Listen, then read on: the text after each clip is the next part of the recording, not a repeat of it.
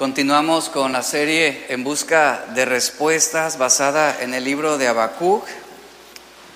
Vamos a, estudiar el versículo 4. El título de este mensaje es El justo se sostiene por la fe. El justo se sostiene por la fe. ¿Lo tiene? Tiene su Biblia abierta en Habacuc, capítulo 2, verso 4. Dice, he aquí que aquel cuya alma no es recta, ¿qué hace? Se enorgullece, mas el justo por su fe vivirá. Eh, es interesante cómo este versículo, que es uno de los más importantes en toda la Biblia, es considerado uno de los, de los pilares también de la fe cristiana, este verso, el justo por su fe vivirá. Es interesante cómo este verso introduce un contraste entre dos tipos de personas. ¿Qué contraste encontramos?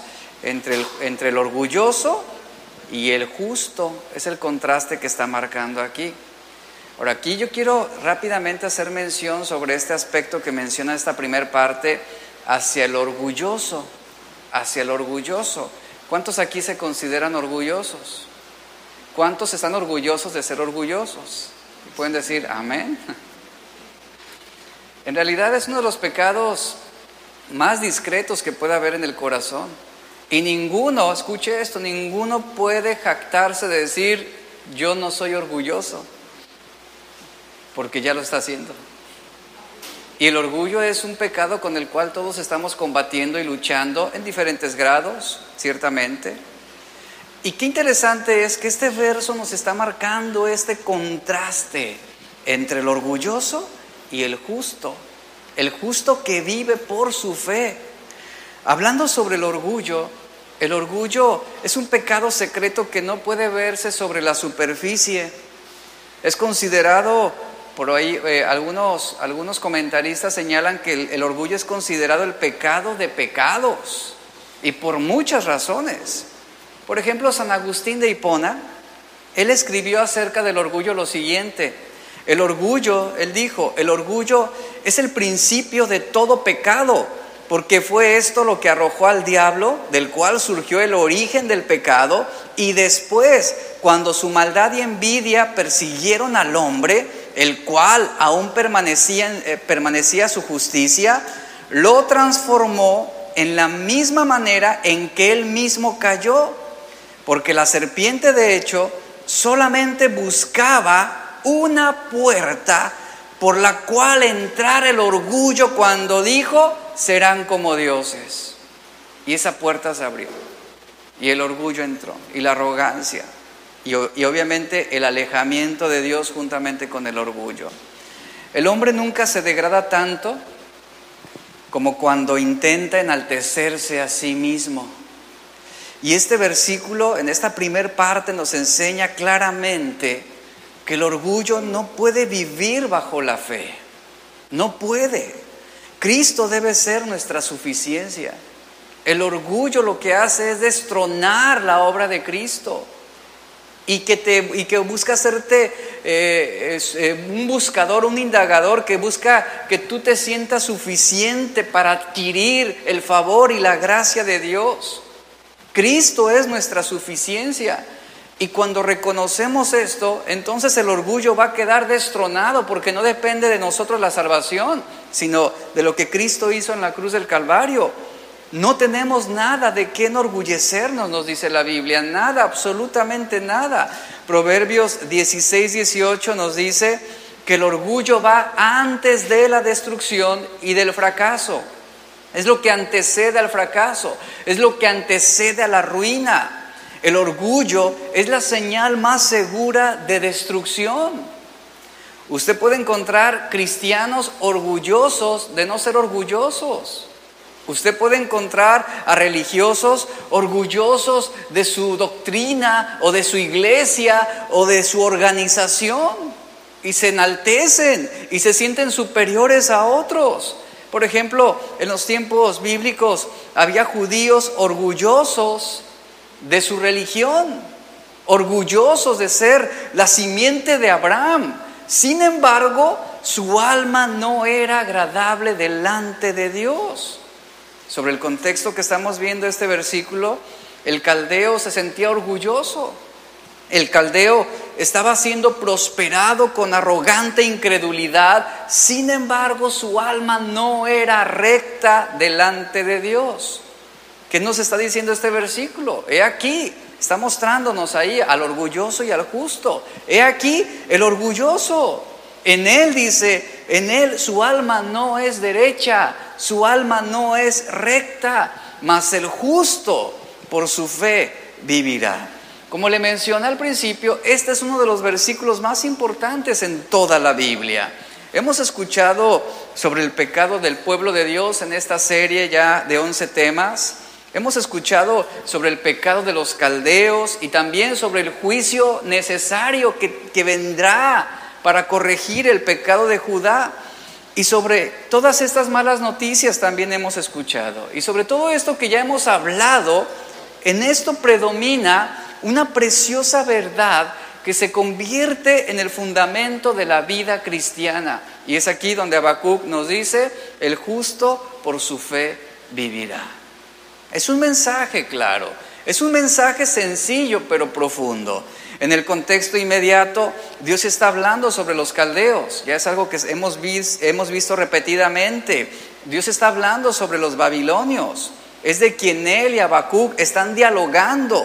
Y en un contexto más amplio, está hablando de cualquier persona, cualquier hombre eh, incrédulo o creyente que sea orgulloso. Usted sabe que puede haber creyentes orgullosos, puede haber personas creyentes que se sientan autosuficientes. Entonces, está hablando sobre cualquier persona que le esté dando eh, esa cabida al orgullo en su vida.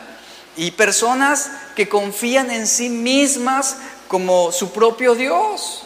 De eso está hablándonos aquí. Recuerde que los caldeos tenían como su Dios a su, propia, su propio poder, tenían como su Dios su propia fuerza, es decir, eran autosuficientes.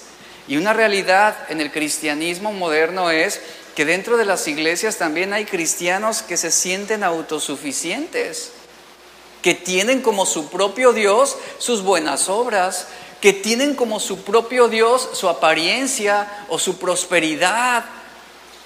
Y aquí es donde debemos también hacer una evaluación de nuestro corazón. Por lo tanto, esta expresión que está usando Habacuc, el orgulloso, no tiene su alma recta, describe a aquellas personas, sean religiosas o no lo sean, que están confiadas en sí mismas para salvarse. Es decir, que no establecen su vida sobre la suficiencia de Cristo, sino que requieren de algo extra, algo extra bíblico, para poder complementar esa salvación. Y no es así. La Biblia habla sobre el sacrificio suficiente de Cristo. La, la, Biblia habla sobre esto, no de personas que confíen en sí mismas. La Biblia no estimula esto. Entonces, ese orgulloso, esa persona vanagloriosa es aquel que se jacta de su poder. ¿Y cuántos saben que hay hombres dentro de, iglesias o círculos religiosos que se sienten enorgullecidos de su poder, tanto religioso, moral o a un filantropo? ¿Verdad? Donde esa gente que ayuda a los demás y, se jactan de lo que han dado, de lo que han levantado, de que establecieron tal organización, tal edificio para la ayuda de los más pobres, de los necesitados, y se enorgullecen de su capacidad para hacer las cosas. Y sabe, un distintivo de ese tipo de personas es que no, no necesitan a Dios. No necesitan a Dios, no recurren a Dios. Y dentro de las iglesias describe a esas personas que no necesitan de pastores. Hay cristianos que dicen no necesitar de un liderazgo espiritual. Hay otros cristianos que se jactan de no necesitar congregarse. Y eso es orgullo. Esa es la manifestación más plausible del orgullo. En pocas palabras, el orgullo te lleva a decir, no necesitas de nadie, tú puedes lograrlo. Tú puedes, son autosuficientes, están confiando en sí mismos antes que en Dios. Y es lo que Habacuc está señalando aquí claramente. Proverbios 21, 4 nos dice, altivez de ojo y orgullo de corazón, y pensamiento de impíos son pecado tajante, muy claro. Repito, altivez de ojos y orgullo de corazón y pensamiento de impíos son pecado. ¿Recuerdan a Nabucodonosor? Fue un rey eh, realmente poderoso, pero fue un rey orgulloso, quien una ocasión paseando por la terraza del Palacio Real de Babilonia, él miró toda la ciudad, se enorgulleció y dijo, miren la gran Babilonia que he construido, la he construido con mi gran poder y para mi propia honra. Vea cómo este hombre, orgulloso, se puso en el lugar de Dios, si usted puede ver la historia. Eso es lo que hace el orgulloso, ponerse en el lugar que le corresponde a Dios. Eh, Nabucodonosor dijo, mi poder, mi grandeza logró todo esto. El orgullo lo hizo sentirse más que un hombre, él quiso ser un Dios. Y repitiendo el cuadro del Edén, vea cómo también su pecado finalmente lo humilló, convirtiéndolo en una bestia. Eh, Karl Marx, quien fue el padre, padre de la filosofía, padre del comunismo, un ateo prominente, él dijo lo siguiente, el hombre es el ser más elevado para el hombre, en pocas palabras, un hombre que estaba descartando a Dios. Y eso nos lleva al orgullo. Dice que el alma del orgulloso no es recta. Otra expresión es, eh, el, orgulloso, el, orgulloso es insolente. ¿Por qué? Porque no tiene el alma íntegra. Es aquel que es soberbio, que es arrogante, que es autosuficiente, repito. ¿Y sabe algo? El orgullo es algo que vamos a encontrar en todas partes. Es algo que vamos a encontrar en, muchos corazones. Permítame. Ahí, ¿viste? El orgullo lo vamos a encontrar en todas partes y en cualquier persona, porque el orgullo toma toda clase de formas. Por ejemplo, el orgullo usted lo puede encontrar en un hombre rico. Un hombre rico que se siente orgulloso de lo que él tiene, pero también lo puede encontrar en un hombre pobre. Un hombre pobre puede sentirse orgulloso de tener menos. También usted puede encontrar orgullo en el corazón de un hombre emprendedor orgulloso de lo que pueda hacer. Y también tenemos a un hombre que es degenerado, que se siente orgulloso de, su inmoralidad. Pero ¿qué me dice de un hombre religioso? También puede haber orgullo en su corazón. También orgulloso de su doctrina, de su conocimiento y de su relación con Dios. Pero también encontramos orgullo en el corazón de un incrédulo que se siente orgulloso de negar a Dios. Esto lo podemos ver. ¿Y qué me dice de un mentiroso? También hay orgullo, orgulloso de su capacidad para engañar. Y también tenemos a un hombre que va en contra del sistema, que puede sentirse orgulloso de su estatus de rechazo y de mártir. Un hombre erudito también puede ser orgulloso, se jacta de su inteligencia, se jacta de saber más que los demás. Pero también podemos encontrar orgullo en un hombre sencillo, orgulloso de su humildad. Entonces el orgullo afecta a cada uno, sin importar la clase social, ni la nacionalidad, ni el nivel económico, ni intelectual. Debemos tener eh, eh, una conciencia clara de que el orgullo, el orgullo es un enemigo potencial y sigiloso en el corazón de cada uno de nosotros. Y aquí podemos ver en este contexto de Habacuc lo siguiente, solo había dos tipos de personas para Dios, solamente dos, no tres, ni cuatro, ni cinco, solo dos. Y esta clasificación es la que nos está marcando este versículo. Esta clasificación no está marcando, esta clasificación no era entre los pobres y los ricos, entre opresores y oprimidos, no entre judíos y gentiles, no no, no, no había esa clasificación, sino la clasificación que está marcando aquí Habacuc en el versículo 4 es entre creyentes e incrédulos. Y los incrédulos eran aquellos que dependían de sí mismos, aquellos que eran orgullosos, como lo describe el versículo, aquel cuya alma no es recta, ¿qué hace? Se enorgullece. Una persona orgullosa no necesita de los demás se siente autosuficiente. Su justicia procede de Él y para Él. Por lo tanto, el orgullo es un pecado que es universal. Es universal. Y, como lo mencioné ahorita, lo vas a encontrar entre los más poderosos y los más ricos que hay en el mundo actualmente, pero también si tú indagas más, lo vas a encontrar entre los más pobres y entre los más necesitados. Y habrá orgullo en su corazón. Y puede, dice un predicador lo siguiente, que pueda haber tanto orgullo dentro de los harapos del pordiosero como en la túnica de un príncipe. Puede haber tanto orgullo en una prostituta como en una monja de en castidad. Así es como se describe. Por lo tanto, el orgullo crece como las malas hierbas. Tú no necesitas sembrarlo.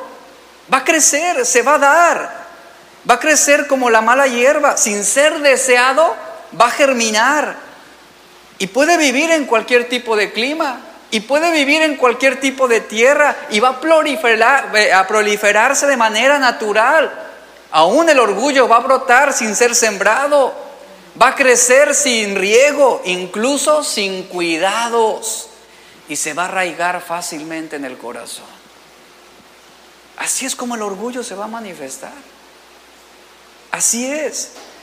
aquí es donde marca este contraste y luego nos dice, nos habla acerca del justo, nos habla del justo. En contraste con el orgulloso, ¿quién está?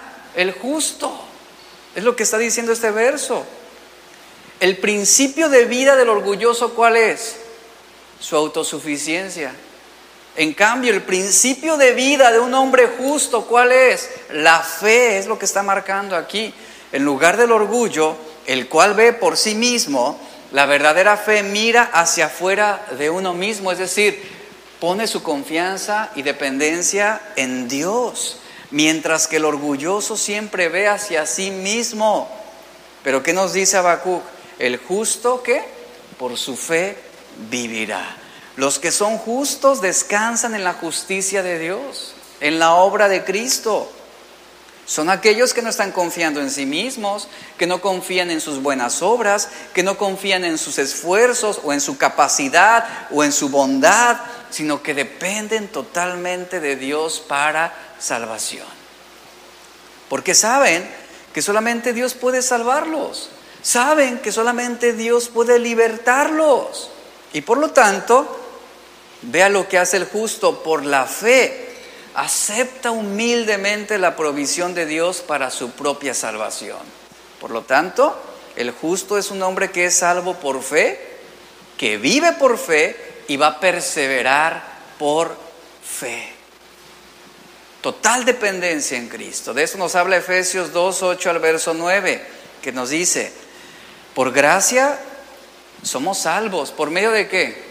De la fe. Y esto no es de vosotros. Aquí es donde ya marca un contraste con el orgulloso. Es decir, no depende de tu capacidad, no depende de tu esfuerzo, no depende eh, de, de, qué tan bueno tú puedes llegar a ser, no depende absolutamente de ti. Dice, es un don de Dios.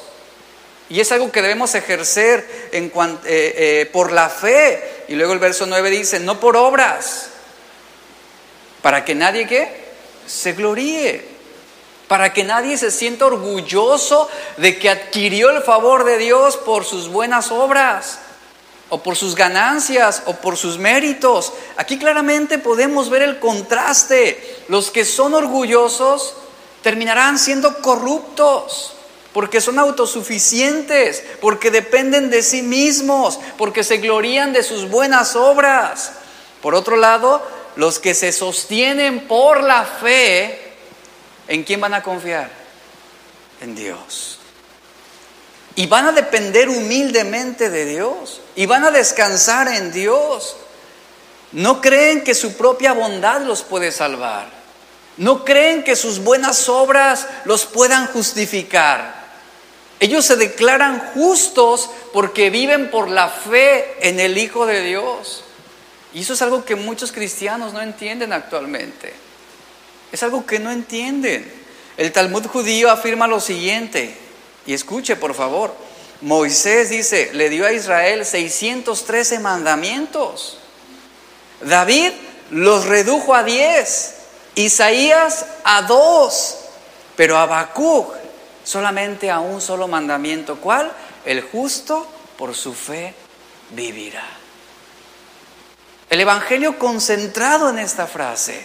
Y la palabra justo en el hebreo que encontramos aquí es una palabra que se traduce como fidelidad, como fidelidad. Lo que está diciendo es que los justos vivirán por su, eh, su fidelidad a Dios. Pero es algo que no respecta a lo que yo hago. Por lo tanto, lo que está diciendo aquí no es solamente aquel que dice creer en Dios que es fiel. No, ese no es el que, el que es fiel a Dios, sino aquel que confía en Dios es el que es fiel. El que confía en Dios, por lo tanto, la verdadera fe se va a vivir en obediencia y en fidelidad a Cristo. ¿Y esto cómo se llama? Dependencia en lo que Él hizo dependencia en su obra, en su poder, dependencia en su perdón, en su misericordia, en su salvación. Y cuando hay fe, cuando hay fe, vas a obedecer a Dios con el corazón. Cuando hay fe, vas a creerle a Dios sus promesas. Vas a mostrar fidelidad a lo que Él ha dicho. El Nuevo Testamento, por ejemplo, cita la segunda parte de este versículo tres veces. Encontramos tres versos. El justo por la fe vivirá. Este verso, o estas palabras las encontramos en el libro de Romanos, en el libro de Gálatas, en el libro de Hebreos. Pero en el Nuevo Testamento tenemos una luz ya muy clara de lo que Habacuc tenía cuando Dios se lo dijo. Habacuc no lo entendió completamente, no tenía la revelación que se tenía en el Nuevo Testamento. Ahora recuerde que Habacuc hizo esta declaración 600 años antes de Cristo, antes de Cristo. El justo por la fe vivirá. Y él creyó a Dios, aun cuando no comprendía todo con respecto a esta gran verdad. Ahora, ¿quién vino entre el año 600 antes de Cristo y los escritos de Pablo a los romanos, a los gálatas y el autor de Hebreos. ¿Quién vino en ese lapso? Jesús. Jesús fue el que vino.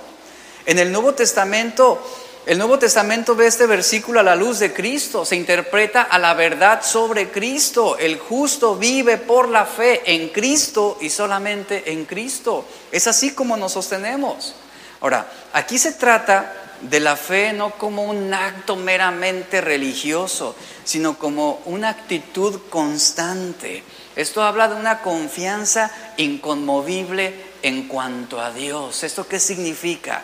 Que yo debo confiar enteramente, constantemente en la obra de Cristo para mi salvación y que viene el pecado a mi vida y que hago confío en su misericordia, deposito mi fe en Él para recibir el perdón de mis pecados. Y eso es algo continuo, es algo constante. El orgullo lleva a la muerte porque no recibe, porque no, se, no, no recibe por fe la gracia de Dios. El orgullo lleva a la destrucción porque no depende de Dios, sino de sí mismo, de su fuerza, del mérito, de su capacidad. Por lo tanto, hay que tener en claro esto, el orgullo siempre va a ser insaciable en cuanto a su, en cuanto su ambición. Como lo dice el versículo 5, va a ensanchar su alma como el Seol, es decir, que nunca, el orgullo nos lleva a nunca sentirnos satisfechos, sino que es como el Seol que se traga a todos los que van muriendo y no le importa a cuántos, a cuántos mate, no le importa a cuántos destruya. Así trabaja el pecado del orgullo. Ahora, el Talmud asegura, con respecto a este versículo, el justo por su fe vivirá, que contiene todos los 613 mandamientos dados en el Sinaí por Dios a Moisés, que esto implica muchos de los preceptos que se le dijeron. Vemos de principio a fin que el justo, el justo se sostiene por la fe, es lo que está diciendo. En eso se concentra todo el Evangelio. El justo se sostiene por la fe en Cristo. En el griego la palabra pisteo eh, se, utiliza justamente esa palabra fe como esa reserva que tenemos en nuestro interior de donde obtenemos la fortaleza, de donde obtenemos la capacidad para seguir confiando en lo que el Señor ha hecho. Y bueno, aquí eh, la única interpretación posible de la frase de Habacuc no es que el justo eh, vivirá por su capacidad de creer, no, no habla de eso, sino lo que está diciendo es que el justo vivirá por su dependencia en Cristo, es lo que está diciendo. Porque, vea, hay cristianos que tienen demasiada confianza en su capacidad para creer en Dios, o tienen fe en su fe, pero nuestra fe está puesta en el Señor. Es la fe que va a salvarnos. Otra traducción que podríamos hacer de este versículo, el justo por la fe vivirá, es, la siguiente. El justo se salvará de la ruina por su fe. Este fue el mensaje que se les dijo al pueblo de Judá en los tiempos de los caldeos, en los tiempos de Abacú. El justo, el pueblo justo, se salvará de la ruina por su fe en el Señor. En el Antiguo Testamento vemos que fue así como se salvaron hombres que al obedecer a Dios y al confiar en Él, marcharon confiados, firmes hacia el exilio, como lo fue Daniel, como lo fue Jeremías, como lo fue, eh, como lo fue Ezequiel. Estaban confiados en lo que el Señor estaba permitiendo y siguieron adelante. Y por lo tanto vemos como el justo, el justo era aquel hombre que ponía su fe en la palabra profética y dependía de la justicia de Dios. Esto es lo que nos corresponde en estos tiempos. ¿En quién debemos poner nuestra fe? ¿En un sistema religioso armonizado, estructurado? No, nuestra fe debe estar puesta en el Señor, en un hombre, en aquel que venga de otro planeta y diga, yo soy el Mesías Salvador, ¿verdad? Y que veamos un ovni ahí, una luz descender, ah, sí, miren, es Dios. No, nuestra confianza no debe estar en ese tipo de cosas. La verdad ha sido escrita. Jesús, Jesús se ha mostrado, Él nos ha hablado, Él se ha revelado, Él se ha manifestado. Y tenemos que poner nuestra confianza en esa palabra profética y depender de la justicia de Dios. Por lo tanto, en los tiempos de Habacuc, lo que se les decía era lo siguiente: que solamente los justos, solamente los justos podrían superar esa crisis en Judá, que solamente los justos por la fe podrían ser librados de las consecuencias que habría del pecado en aquel tiempo. Una persona con fe agrada a Dios con todo su corazón y por consecuencia va a recibir los beneficios de esa relación correcta con Dios. ¿Cómo tenemos una relación correcta con Dios? A través de la fe. Hebreos 11:6 nos dice que sin fe es imposible. Y, vea, el énfasis que está marcando aquí el versículo. Sin fe es imposible agradar a Dios. Es imposible. Porque es necesario que el que se acerca a Dios crea que le hay y que es galardonador de los que le buscan. Como hemos visto, el versículo 4 contiene el concepto clave para la doctrina de la salvación en el Nuevo Testamento que se llama la doctrina de la justificación. Es decir, que es una persona que ha sido justificada por Dios a través de la fe, es aquella que, que es declarada es declarada sin culpa de pecado cuando pone su fe en la obra sacrificial de Cristo. Es decir, mi confianza está en lo que el Señor ha hecho a favor mío. ¿Cuántas veces no podemos no somos atormentados a causa de nuestro pasado, a causa de los pecados que venimos arrastrando y que a veces son pecados que quedan marcados? Y que sabemos que no podemos cambiar nada y que sabemos que hemos hecho un gran daño, pero es ahí donde aparece esa compasión y esa misericordia que Dios tiene por nosotros. Y por la fe nos acercamos a Dios y por la fe confiamos en la obra de Cristo. ¿Y Él cómo responde a, nuestra, a esa fe que presentamos? Bueno, con misericordia, con perdón, con compasión, con gracia, y los méritos de Jesús son aplicados o son imputados a nosotros hombres pecadores y es así como somos como somos declarados justos delante de Dios porque él ha pagado por nuestros pecados, aquellos pecados innombrables, inimaginables, aquellos pecados que nosotros mismos no podíamos redimir, Jesús lo ha hecho. ¿Y qué es lo que necesitamos hacer solamente? Confiar en lo que el Señor ha hecho. Por eso dice, el justo por su fe vivirá. El justo saldrá victorioso de este mundo de pecado, de este mundo maldito, a causa de su fe. Es así como saldremos adelante. Gálatas 3:11, que es eh, uno de los textos donde encontramos esta, este, esta frase, el justo por la fe vivirá. Gálatas 3:11 dice, vea, eh, lea conmigo, dice, y que por la ley, ¿qué dice? Ninguno, ninguno puede justificarse para con Dios, ninguno. Es evidente, dice, porque el justo, ¿qué dice? Por la fe vivirá. Bajo el contexto de esas palabras que Pablo escribió a los Gálatas, claramente aquí nos indica que por las obras de la ley, es decir, por guardar, como algunos interpretan, por, por guardar celosamente los mandamientos de la ley, dice, nadie se puede justificar ante Dios. Ese es el patrón de una persona religiosa. Ahora, aquí no está marcando una negación a la obediencia a Dios. Lo que está diciendo es que no porque tú te esmeres, en guardar los diez mandamientos, por ejemplo, eso significa que tú, tú puedes jactarte y decir, Señor, yo he guardado la ley desde que yo era joven. ¿Recuerdan al joven rico? Él se jactó. Desde mi juventud yo he guardado toda la ley. ¿Y qué le dice el Señor? Solamente te falta una cosa. Vende todo lo que tienes y repártelo a los pobres. ¿Eso qué implicaba? Negarse a sí mismo.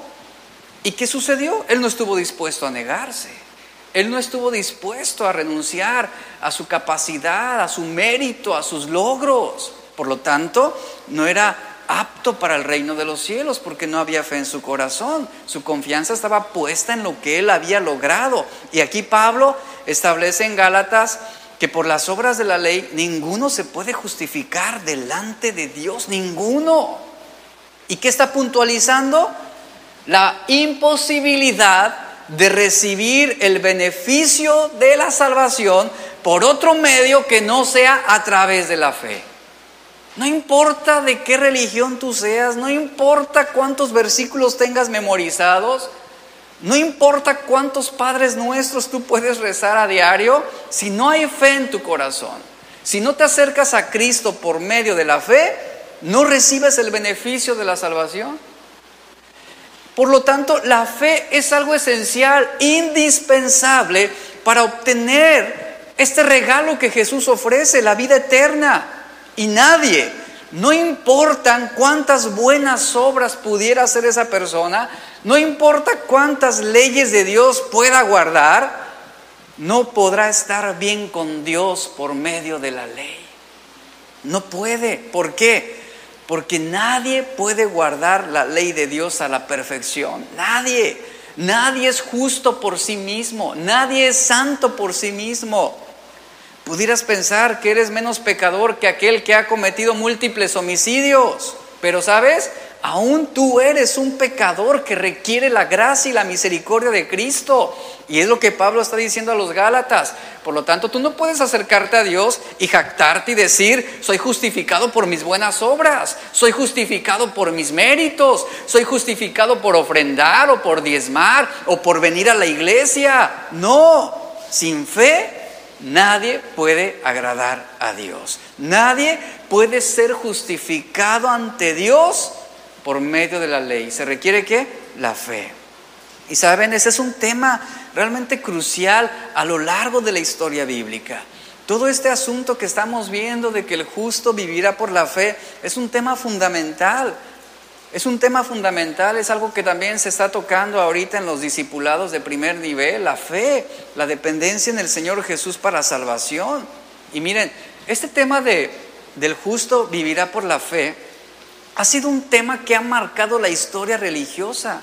Por ejemplo, este tema del justo vivirá por la fe causó la ruptura de la Iglesia Católica Romana aproximadamente en los años 1500.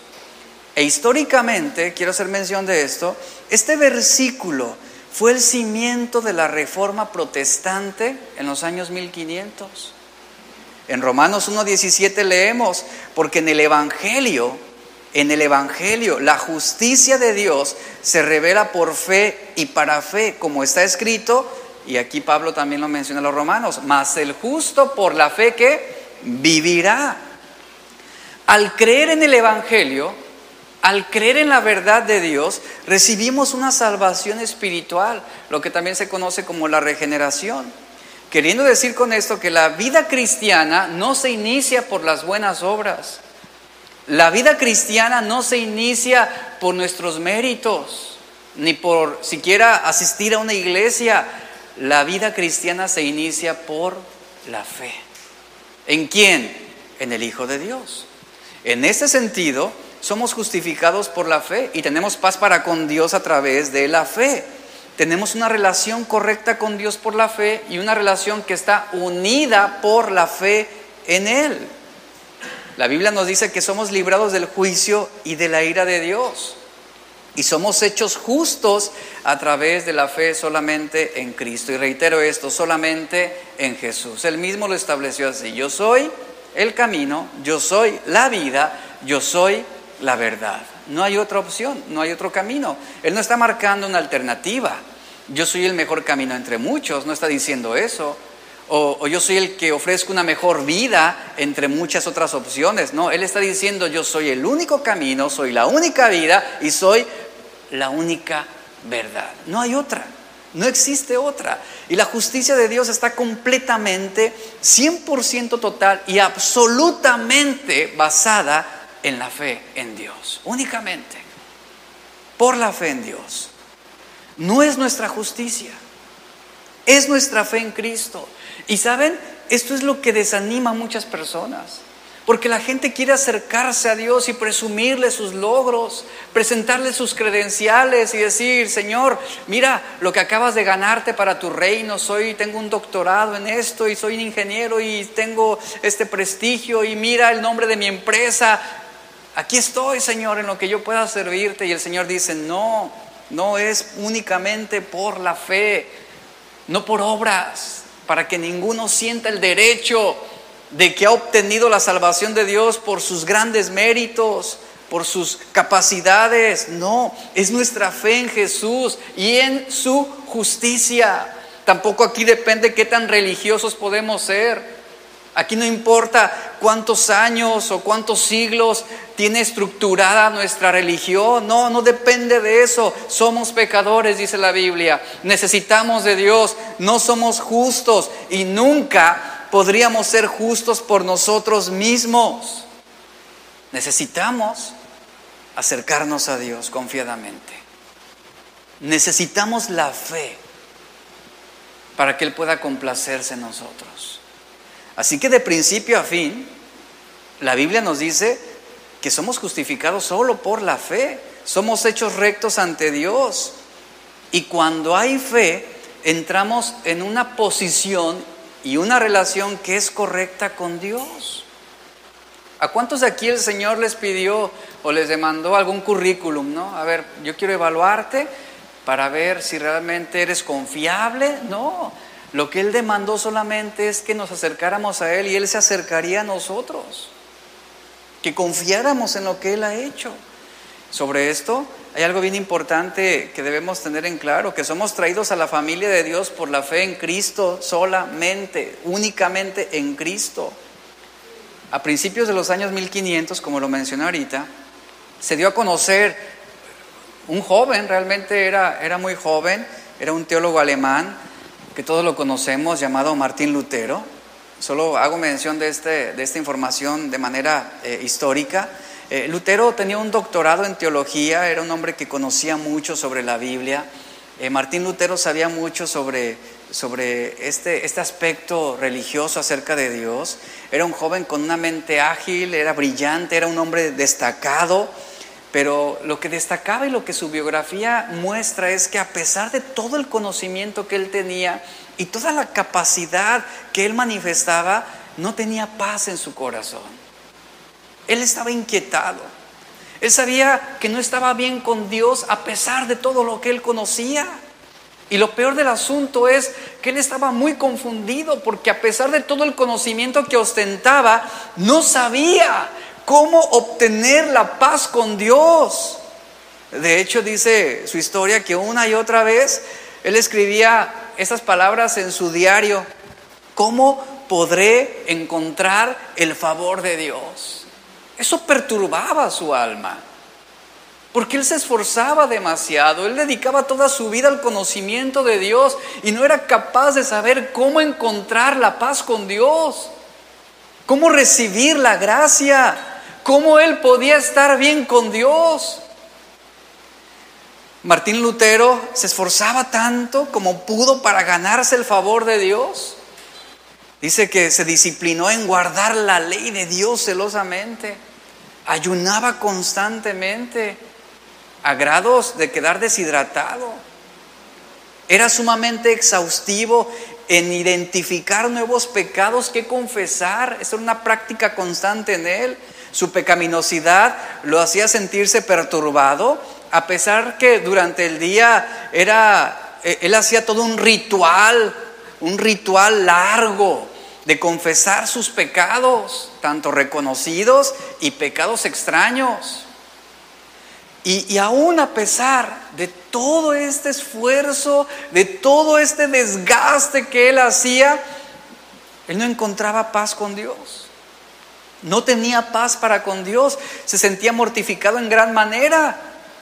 No dejaba de castigarse por aquellos pecados que aunque confesados, no habían sido aún borrados de su mente, de su corazón. Él castigaba a su cuerpo a fin de tratar de deshacerse de pensamientos, imagínese eso. Flagelar su cuerpo para evitar que un pensamiento malo lo acosara. Él trataba de deshacer aún sus propias motivaciones impuras. ¿Y sabe a qué recurría? A autoflagelarse, a castigarse. Dormía al aire libre, sin una cobija, una frazada en temperaturas bajo cero. ¿Todo por qué? Por querer encontrar esa paz con Dios. Golpeaba su cuerpo hasta quedar amoratado y ensangrentado, tratando de limpiarse de esos pecados, tratando de ganar el favor de Dios, tratando de complacer a Dios. Martín Lutero fue un hombre que estudió toda la Biblia y aún a pesar de todo esto, no tenía satisfacción no tenía paz, sabía que Dios era santo y él se reconocía a sí mismo como un hombre pecador. Y él, y él sabía que él no, no daba la talla ante la ley de Dios a pesar de todo el sacrificio que hacía. De modo que él hacía cualquier cosa, cualquier cosa, con tal de ganar el favor de Dios, con tal de poder ser un hombre hecho justo delante de Dios. Dice la historia que esta palabra justicia lo atormentaba tremendamente. Y fue algo con lo que él se obsesionó, porque él sabía que él no era justo. Él sabía que no estaba bien con Dios y que no podía vivir una vida agradable delante de Dios. Y él, por mucho que intentaba agradar a Dios, terminaba más frustrado. Llegó un punto en el que Martín Lutero, dice la historia, hizo una peregrinación a Roma Dentro de la iglesia de San Juan había una escalera que se creía, bueno, era lo que se decía, que eran las mismas escaleras que Jesús había subido al estar frente a Poncio Pilato, después de haber sido golpeado, solamente una especulación. Y esas escaleras tenían vidrios incrustados supuestamente de los lugares donde habían caído las gotas de la sangre de Jesús. Así que los peregrinos subían esas escaleras de rodillas, golpeándose, flagelándose con látigos y besando cada trocito de vidrio para tratar de ganar el favor de Dios. Usted puede decir, ¿de verdad la gente puede hacer eso? Mira hacia Talpa. ¿Usted cree que la gente no está dispuesta a sacrificarse y arriesgar su propia salud y su vida con tal de ganar el favor de Dios, lo hacen y están dispuestos. Hasta el día de hoy es una realidad. Martín Lutero, ante esta imposibilidad posteriormente a, todo esto que él hizo, él hizo esta declaración muy interesante, dice, antes de que esas palabras hicieran mella en mi mente, esa palabra, el justo por la fe vivirá, Dice, antes de que esas palabras hicieran mella en mi mente, dice, yo odiaba a Dios. Dice, Y estaba enojado con él, porque al no estar contento con asustarnos, a nosotros los pecadores por la ley y las miserias de la vida, dice, él aún, él aún incrementaba la tortura por el Evangelio, porque cuando por el Espíritu de Dios, dice, entendí estas palabras, mas el justo por la fe vivirá, mas el justo por la fe vivirá, dice, hasta entonces entendí y sentí como si yo hubiera nacido de nuevo, como si yo hubiera sido un hombre nuevo. Y dice, y fue hasta entonces, cuando yo entendí que el justo vivirá por la fe, que pude entrar por las puertas abiertas hacia el mismo paraíso de Dios. Y hasta entonces, él mismo lo relata en su propia historia, en sus propias palabras, cuando él comprendió que el justo solamente vive por la fe, fue que pudo encontrar la paz con Dios. Y saben, esto mismo nos aqueja a nosotros. ¿Cómo puedo estar en paz con Dios? ¿Cómo yo puedo agradar a Dios? ¿Cómo puedo encontrar el favor de Dios? ¿A través de qué? De la fe. No de lo que hacemos, no de lo que dejamos de hacer tampoco, es a través de la fe. Porque no importa cuántas leyes tú puedas guardar, si no tienes fe, no puedes estar bien con Dios, es lo que nos dice, no puedes estar bien con Dios. Santiago 2.10 nos dice, cualquiera que guardara todo, cualquiera que guardare toda la ley, pero dice, pero que ofendiere en un punto de la ley, ¿qué sucede? Se hace culpable de todos. Se hace culpable de todos. Y aquí vemos en Hebreos 10:38 que nos dice, y el tercer versículo donde, donde encontramos este, esta verdad, que nos dice, mas el justo vivirá por fe. Y luego añade el autor de Hebreos, y si retrocediere, no agradará a mi alma. En el contexto en el que el autor de Hebreos lo escribe, en este contexto declara que el creyente debe perseverar, que el creyente debe mantenerse fiel a Dios. Esto queda a entender que la vida cristiana avanza y se mantiene también por la fe. Es decir, que no solamente se requiere fe para la obra de regeneración, sino también fe, dependencia en el Señor, en Cristo, para perseverar, para mantenernos firmes en los tiempos malos. Ahora, debe aclararse que hay dos tipos de fe.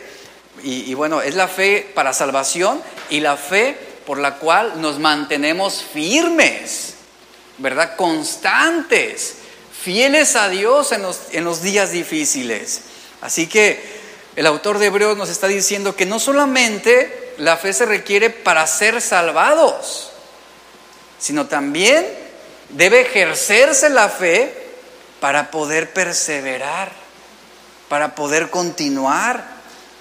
Y aquí es donde no solamente debemos preocuparnos, porque muchos se preocupan solamente por ser salvados, sino también debemos ocuparnos en crecer, en madurar espiritualmente en la vida cristiana.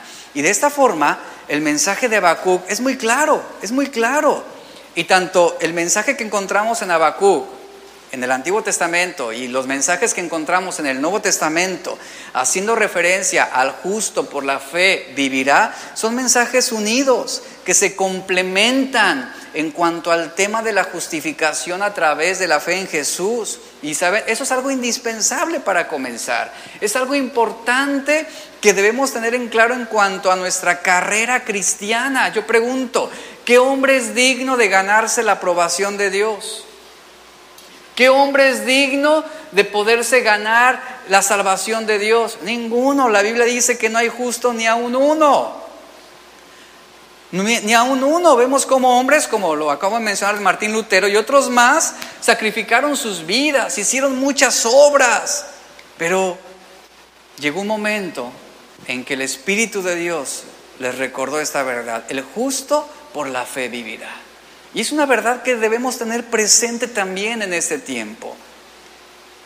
El justo por la fe vivirá. Cuando nosotros se nos sea revelada esta verdad, vamos a comenzar realmente a comprender lo que es la misericordia de Dios. Que lo único que Dios requiere de nosotros es que presentemos un corazón contrito, un corazón que esté humillado ante Él, un corazón que reconozca la grandeza de Dios, que reconozca que Él es nuestro Señor y Salvador. El justo por la fe vivirá. Qué importante es que podamos entender esta verdad.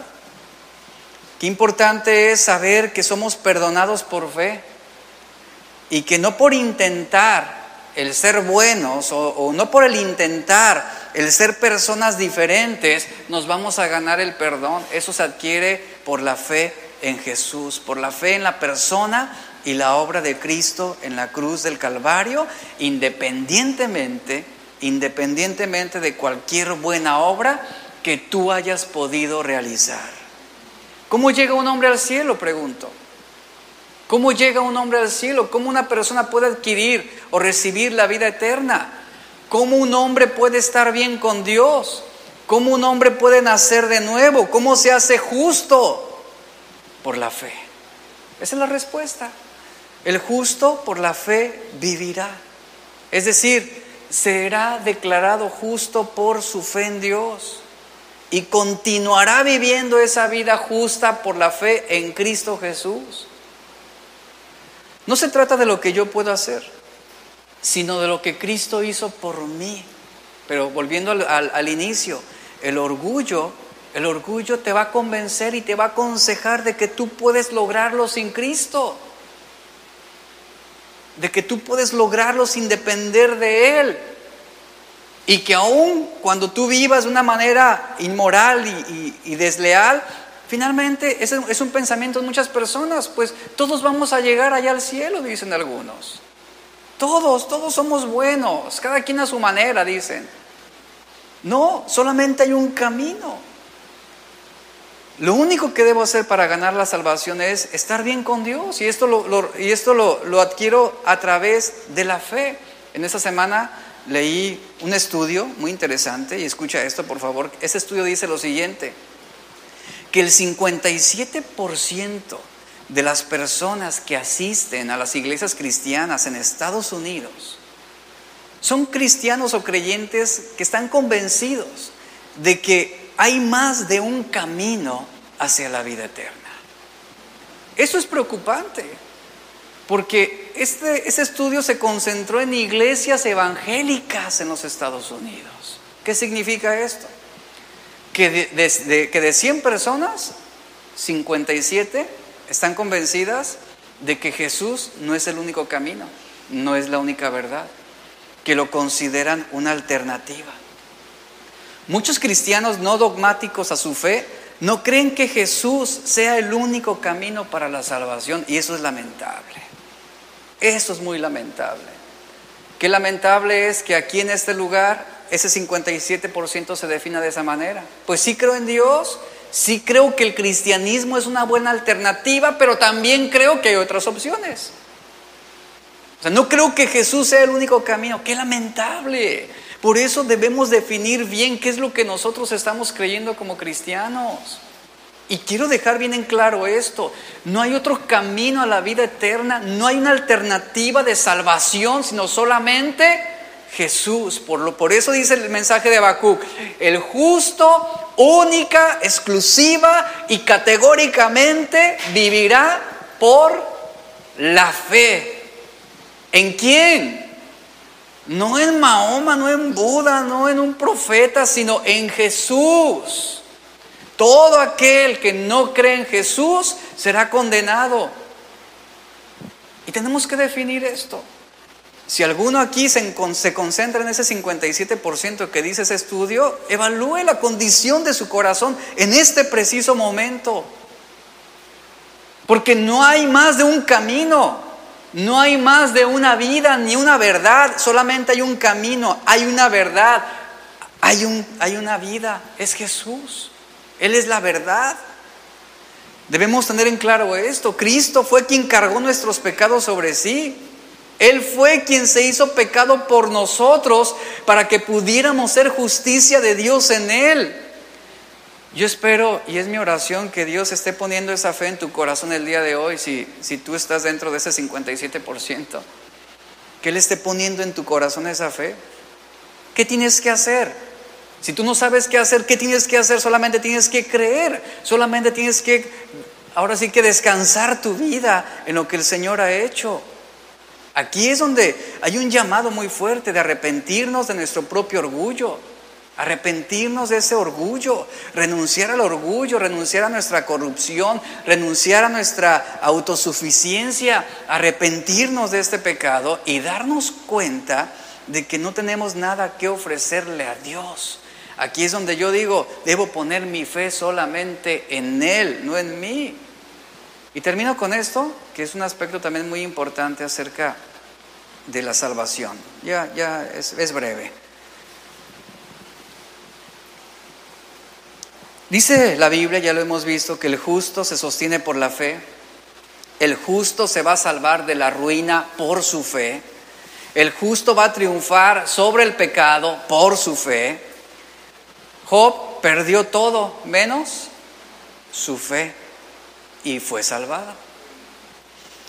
¿Cómo pudieron ser salvados los hombres antes de Cristo? Yo nada más voy a brevemente a tocar este punto. ¿Cómo pudieron ser, ser salvados los hombres antes de Cristo? ¿Cómo supieron esas personas en el Antiguo Testamento lo que Jesús haría si no tenían Biblia? Bueno, es una pregunta que se responde de la siguiente manera. Número uno, a través de la revelación que se les impartió. A través de la revelación ellos conocieron la promesa de Dios para redención. ¿A través de qué? Del Hijo de Dios, a través de un Mesías, de un Salvador. Hebreos, eh, perdón, Hechos 10:43 nos dice eh, que acerca de Jesús los profetas dieron testimonio de su obra. A través, número dos, a, a través también de la tradición oral o aquel mensaje que era predicado y anunciado de generación a generación. Y número tres, a través de los corderos que se sacrificaron, que mostraban, anticipaban lo que sucedería. Es lo que nos habla. Y el requerimiento para la salvación desde los tiempos del Antiguo Testamento siempre ha sido la fe. Reitero esto, siempre ha sido la fe, no han sido las buenas obras. No ha sido eh, el que el pueblo de Dios fue escogido solamente, siempre se ha requerido la fe. Y el objeto de esa fe salvadora siempre ha sido Dios, siempre. El salmista escribió, bienaventurados todos los que en Él confían, Salmo 2.12. Génesis 15.6 nos dice que Abraham, ¿qué hizo? Creyó a Dios, tuvo fe en Dios y eso fue suficiente para que Dios se lo contara por justicia. El sistema de sacrificios del Antiguo Testamento, quiero hacer énfasis en esto, el, sacrificio, el, sistema de sacrificios del Antiguo Testamento no quitaba el pecado, recuerde, no perdonaba el pecado como tal. Lo que hacía era revelarlo. Lo que hacía era que el pueblo tomara conciencia de que necesitaban a un Salvador, de que eran injustos. Claramente lo enseña Hebreos 10, verso 1 al versículo 10. Pero lo que sí hacían esos sacrificios que vemos en el Antiguo Testamento, lo que hacían era apuntar, apuntar hacia aquel día en que el Hijo de Dios derramaría su sangre por el perdón de los pecados de todos los hombres. Eso es lo que hacían. Y en el Antiguo Testamento los hombres que hacían ponían su confianza en aquel Mesías que vendría para redimir a su pueblo. Por eso nos dice de Abraham, él creyó, él tuvo fe en Dios y eso le fue contado por justicia. Y esa misma fe la tuvieron que ejercer Noé y la, tuvo que, la tuvieron que ejercer los profetas, tanto Isaías, tanto Jeremías, tanto Abacú, todos ellos debían depositar su fe en lo que sería, en lo que vendría. El autor de Hebreos, capítulo 1, verso 1 al, al 2, nos dice que Dios, habiendo hablado muchas veces y de muchas maneras en otro tiempo a los padres por los profetas, Dice, en estos postreros días nos ha hablado por el Hijo. Por lo tanto, lo que está diciendo el autor de Hebreos es que nuestra salvación aún sigue basándose y estableciéndose en la muerte de Jesús. Y que hasta el día de hoy nuestra fe es aún el requerimiento para la salvación. Y el objeto de nuestra fe no ha cambiado. ¿Quién sigue siendo? Jesús. Él sigue siendo el objeto de nuestra fe para salvación y no va a cambiar. Él es el mismo, ayer, hoy y por todos los siglos. Así que el valor de nuestra fe radica en lo que Cristo hizo. Murió por nuestros pecados, fue sepultado y resucitó al tercer día. El justo por la fe vivirá. Cierre sus ojos, por favor. Padre, te damos gracias. Agradecemos por tu bondad, Señor, agradecemos por tu amor, agradecemos por todo aquello, Señor, que tú haces en nuestras vidas.